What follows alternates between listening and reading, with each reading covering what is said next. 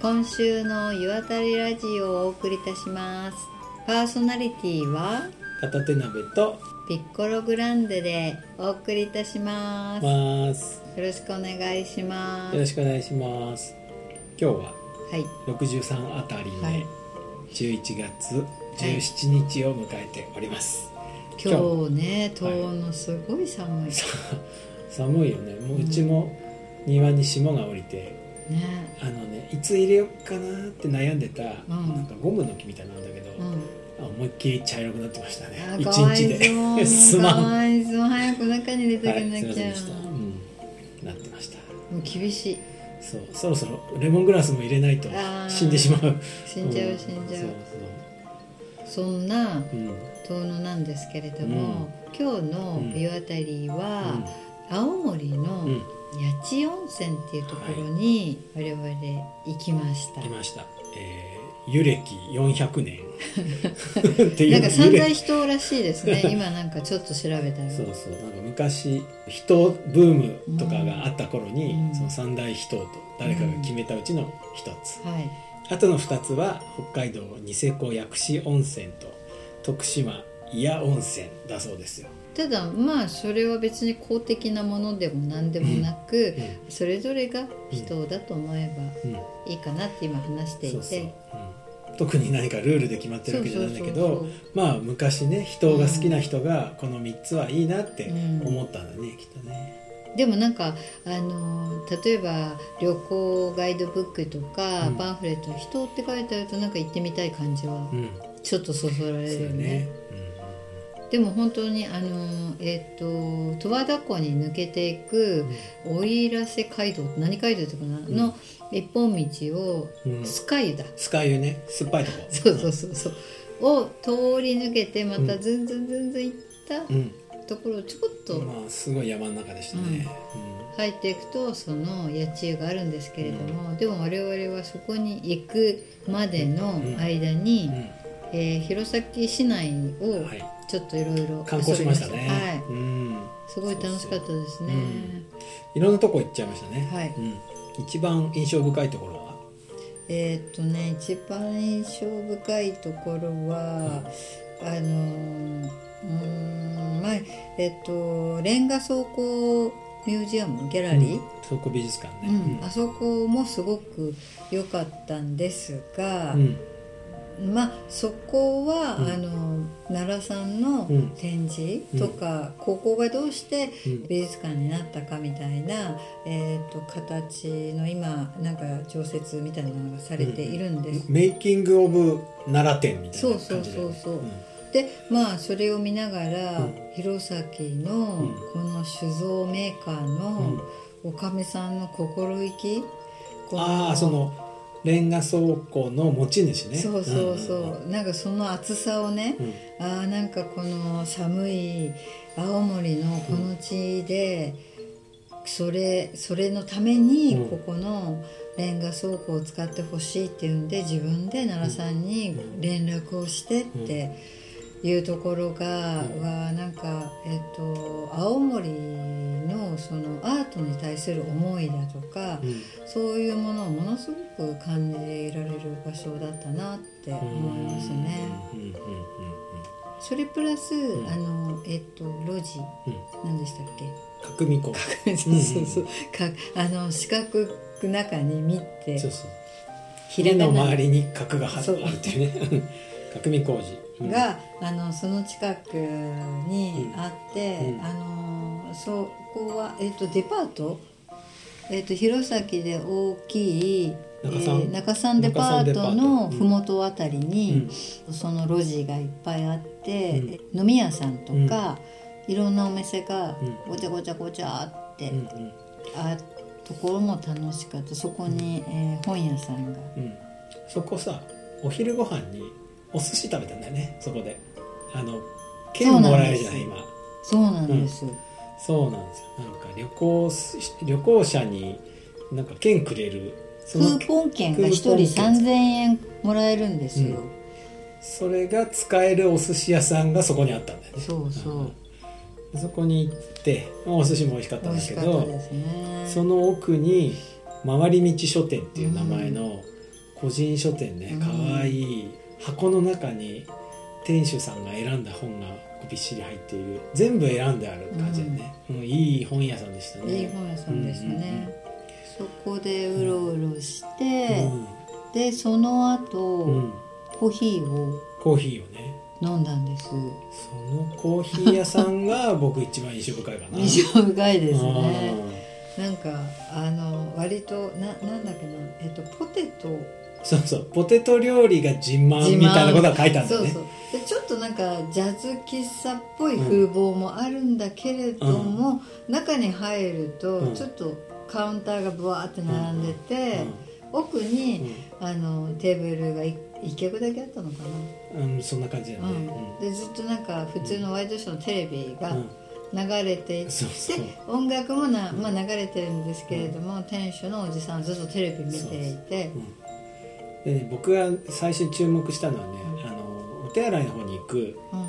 通路の上に寝台列車のうん。行き先が書いてあったんだよね。あの私逆だから見てないああそうかそうか、そう。そのね寝台列車の看,、うん。看板っていうのがねサインが出てて、あ話の長い人だなっていう感じがしたんだよこれでずっと旅をした趣味の人なんだなっていう、んん。うんそうそう。いやだからいろんなところのうん。なんかお面だとか、うん。その買ったものがうん。店の上にブワーって並んでたの。それ気づかなかったな。あだから多分この人海外にもすごくあ行ってるんだろうな。すごい趣味人って感じだったよね、うん感じがあってでそこから、うん。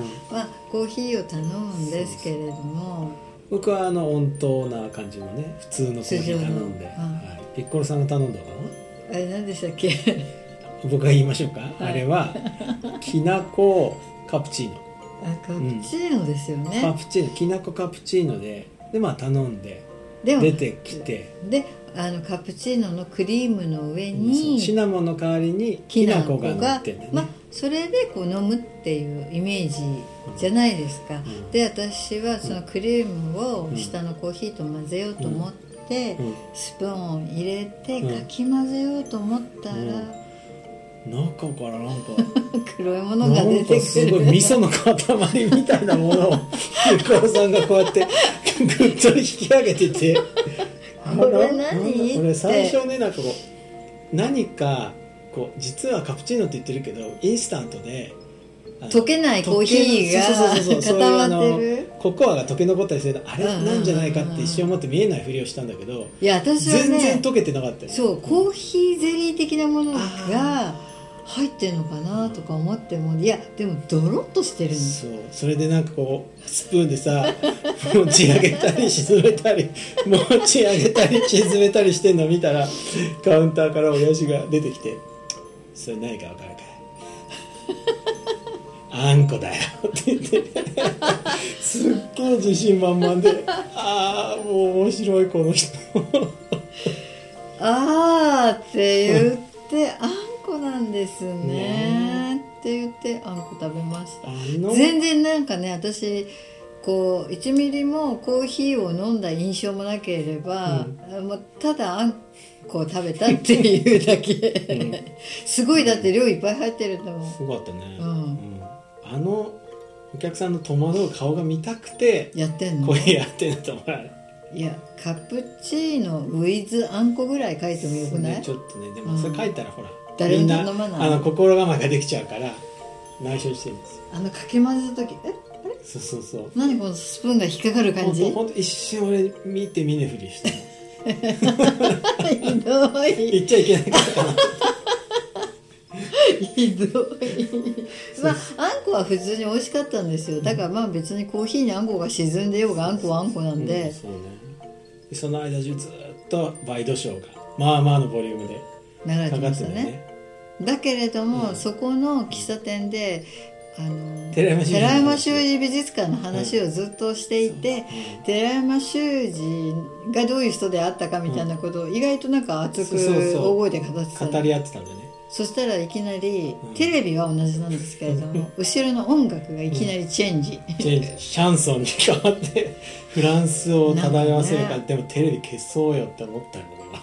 テレビはダメ。テレビもガのンガンなってさらに大きいボリュームでシャンソンかけてくるいやだから私なんか話しすぎなのかなって最初ちょっと思ったの。黙ってってこと？コロナ対策で。いやコロナ対策っつうかうるせえよって言われたのかなっうん。てちょっと思った。思った、そうだったのかな。いやわかんない寺山修司のこと喋ってんじゃねえあ混ぜてほしかったのかも。いやそそういう感じもちょっとした、あ BGM 変わりましたねってこうちょっとこうあ投げかけたらあこれ何ですかって。実はさ寺山くんさみたいな感じだったかもしれない。そうそうあそこは前えっ、と何でしたっけ話したかもしれないですけれども、うん。寺山修司の同級生たちの寄付によって、うんうんうん。あのミュージアムが建てられてるんでもしかしたらあ出資してるかもしれん。うん、ぽいじゃないですか年代的にね、まあまあのね年配の人だったもんね、うん、だからあれ俺建てたぐらい言いたかったのかもしれない、もうちょっとさやっぱあんこでビビって こう精神的距離ができちゃったけどもうちょっと踏み込んでもよかったのかもね。本当は、うん。あのマスター的には、うん。あんこで距離を縮めたかったのかもしれない、そこで「やだ!」みたいな感じで笑って、うん。あんこが入ってるなんて珍しいですね。ぐらいのテンションでい、い来るはずだと思った。たのに。いきなり「えあんこ?」あって言いながらもくもくあんこだけ食べて。ー時代が変わっちまったよなって思ってるかもね。寂しいな。寂しい時代になったなって思ってまあぜひね弘前は弘前ね中山デパートをお訪ねする方はね裏道のあれなんていう名前でしたっけ？浩平さんちょっと調べようか。お店の前にポテト料理が自慢って そう大きな看板が出てます。確か角だからすぐわかると思う。その調べてる間にうん。うん我々はその後中山デパートの地下にあるラーメン屋さんにも行きました。その話した？してない。まだ。ちょっとちょっと待って調べてから。あキリマンジャロ。えそういう名前だっけ、はいキリマンジャロ。間違いないですよこれ。見てくださいこの三千と輝くポテト料理の看板。だね。いやだからなんか古い感じうん。のこう店構えで、うん、なんかこう渋い店内かなっていう雰囲気を漂わせながらの入るとあれ？って感じがするひらがなでキリマンジャロ ぜひお尋ねしてほしいですね。ここはね皆さんにね、はい。そしてねそうそう。中山デパートのはい。噂に聞くはい。弘前人のソウルフード。中味噌ラーメンをねいただきました。はい、行きました。僕おもりで。ねすごいよね。すごい疑いの目で見てたでしょあの時。はあみたいな。何食べてんの、っていう顔してたけ私はもうあんことお腹いっぱいだったから。あそうね、そうでした。そうでした。中味噌ラーメン。ちょっと甘い。甘い味噌で生姜とそニンニクの,、うん。あの味がすごい効いていて。そうそうそうごま。ごま。油で、あの上にちょっと野菜が乗ってるんですよ。キャベツとか。あのー慶応のさ近くにあるすげえ。ああれね野菜。そうそうそう。あのラーメンがもりもりじゃなくてなんだっけ？き生のキャベツでしょあれは。キャベツじゃなくてもやしなえキャベツだよあれえキャベツだっけか。キャベツだよ。あれ？あー懐かしいあれ食べたい。あれなんだっけ？なんだっけ？忘れちゃった。に2がつく。なんだっいやもうちょっとやめよう。ははい。い、でそこで、ラーメン食べてうん。美味しかった。けそう美味しかった。そしてそっくりのパッケージのさうん。お店が店構えにそっくりのパッケージのお持ち帰りセットみたいなのを隣の店で売っててね。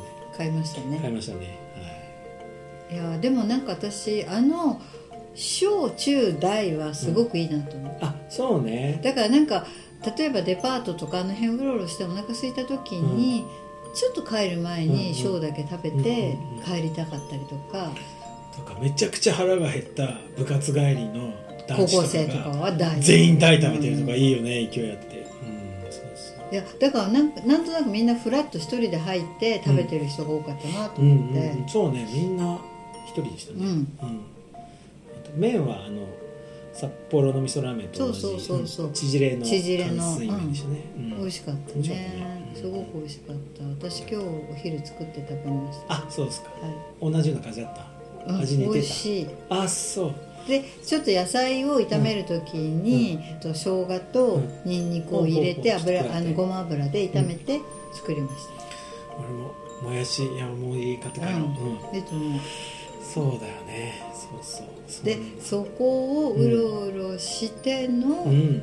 八千温泉、そうそこからね、うん。はるばると。まあまあまあまあな距離がありの、スカイ湯の前を通り過ぎて、はい。で行っていやーいいお湯だいいお湯っていうかなんかね温泉体験として初めてのものでした。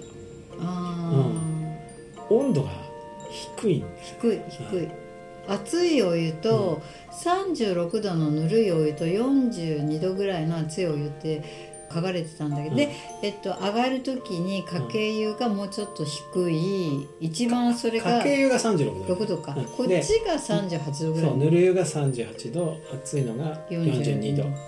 で42度っていうとこっちで普通にお風呂入るとまあまあ暑いじゃないですか、だけど岩木山のあの温泉の43度が激熱であそこに入ったから、うん。42度って意外とぬるいなって私はすごく思ってうん。ただこっちのぬる湯の方にずーっと使っていられる、うん。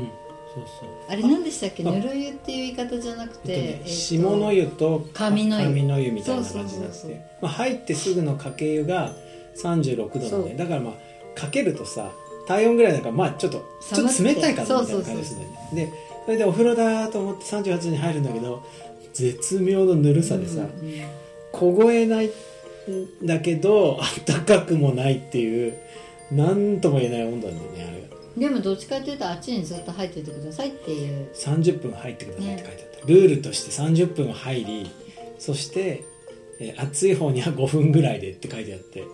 でも俺素直にさそれやった。ぬそうぬるい方にうん30分入ったんだよ、うん。でもさなんか最初ねなんか何なんだろうなって感じなんだけど、うん。20分目ぐらいからもう境目が分かんなくなってくるんだよ。あまあ温度は同じだだから一体化しちゃうの？そう一体化して変な夢とか見えるんですよ。足とか手がすんごい長くなってる夢みたいな。そうそうそうそうそう。でああって言ってはっと目が覚めるような感じなんだけど。寝てるんじゃんそう寝てる寝てる。もうお湯の中で。ね寝てんの、やばいね。うん。でもわ分かんないんですよ。本当に。だこう首でどこまでお湯に入ってるかも分かんないのもう。あそこまあまあ深いんだよね。そうまあまあ深くて。でうわーと思って、とはいえさ38度って熱出てる時ぐらいの音楽、うんうんお温度じゃない、うん。だから多分まあまああのあ体は温まってて、それで隣の42度に入ると本当にね5分ぐらいでパーってこう湯あたりじゃなくてなんていうんだ。っけのぼせるあーとのぼせてもうすぐねああもう入ってらんないみたいな感じで。でこっちの下の湯に入る。そうそうそう。あのねなんかこうあもう初めてだったの。もうお湯どこからどこまでがお湯なのか体どそうそう。で起きてるのか寝てるのか分かんないっていうね。臨死体験ですね。薄暗い。そうそうそう。ちょっとしたでもそうやって死んでいけたらいいね。そうなんかいや本当似たようなことを思ってで最初入った時にはさ2人ぐらいいたんですよ。隣こっち隣とこっち隣におじさんがいたと思ったんだけどふーって目が覚めると片方いなかったですすげえ人生っぽいなと思った。それが。すごいね。なんかほらえっ、とそこに行く途中に我々紅葉が綺麗すぎて、うんうんここはどこなのって本当になんか真っ赤な何か、こうトンネルの中をね。で夕日がこうすごい勢いで光ってきて、うなんかもうその立体感がななんかこの世のものとも思えない景色すぎて、いやもうなんか写真も撮ってる場合じゃない感じがしたのとお湯でまたさらにそういうなんか。もう昇天しましたね。はい。大変良かったですねなんかでもあの辺ってちょっと神がかってる感じするよね。恐山も近いしね。近いしね。いいところなんだよ、きっと。なんかそういう境目がちょっと曖昧になってる感じはあった、ある、うん。あるね、うんあった山の感じとかそのお湯の感じとか、それでその八千温泉っていうのは、うん。そこに行くまでの道は普通に、あの携帯の電波とか入るんですけど、ん。そっちにうん曲がって降りた瞬間に、電波が一切入らなくなって。Google マップが使えなくなってね。帰り道もわからなくなるっていう、でどっち行けばいいの？って感じになるぐらいの、うん。ああ場所だったから、なんかその土地のこういろいろなこうあなんか力がこそうね。う湧いているところなんだなっていう感じはすごくした。そういうのに線を引いているのも人間なんだなみたいなね、そうそうそうそう。だから別にあそこで携帯なんか見なくてもいいわけだし、確かになあのいうだからあのぬるいところにずっと入ってると確かに体温と一緒になる。私はでもすぐなんかそれだとまたお腹痛くなって嫌だなと思うからすぐ熱い方に入る。だから割と10分10分ぐらいでうん。私は行ったり来たりしてたからいやーなかなかなんか青森は温泉の宝庫岩手ももちろんいろんな温泉があるけれども、青森もなかなか本当あのなんていうのかな町の中にもたくさんその町ごとにうん。なんとか温泉なんとか温泉ってうん車を走らせてもすぐうん温泉があるうん。のがすごいなーって、よかったですね。ね。いやなかなか印象深いことが多い旅になったなと思って、本当私はなんかもう八戸もうん。弘前もすごく好きになりました。もうちょっと長めに滞在したらいいんですか？そうなんウです。ィークリーマンションとか借りて、えちょっとなんか例えば来年の夏とか、その青森の、ん。えっと美術大学とかに通えるなら、ちょっとなんか通ってみたりとか。いいじゃん。え美大なんですか？うーん。まあまあまあまあ。まあなんかそういうことするのが好きなんですよ。え誰がピッコロさんが？うんまあまあまあ、いやだってさなんかさ絵とか描いたら楽しいじゃないですか、楽しいですよ。うんで私片手鍋さんほどうまくは描けないんですよ。それなんかあれ ディスられた気がしたいやい今一瞬やいやそんなこと、まあ、私はどっちかっていうとこう抽象的な、まあは現代美術よりかな、ああそうなんですね。誰にもわからない絵を描くっていう、はい、おーえー、見てみたい。え知らんかった描いたことないよ。これからだからそこで行って そこでね。描くってことですよ。ね。だから昼間は絵を描いたり、まあ、彫刻彫ったり造形したり何でもいいんですよ。で夜は温泉行く。今回の収録では一言も出なかったけど、はい。縄文遺跡もさ そうなんですよ。いっぱいあんだよね。そうそう。そうそうそうこう我々としてはそこもやっぱりもっと深掘りしなければいけない地ではありました地ではあっね。たけどどこにも寄らなかったね、うん。ちょっともうリンゴとね温温泉で泉でもういっぱいいっもうぱいで満載でうん。なんかね見るところがねうん。広いしなんかこう一箇所一箇所こうもう少し深掘りしていかないうんうんとダメだなってもうきっと何回も通わないとなかなかね食べたいものもたくさんあるし行きたいところもあるしお酒は飲めなかったね。なんかきっと美味しい日本酒もあるんだろうな。シードルをお土産に買いましたよ、うん、うん。そうですね。はそんな感じですかね。はいい。ということで、はい今週の岩谷ラジオは以上です。はいまた来週お会いしましょうさよならう。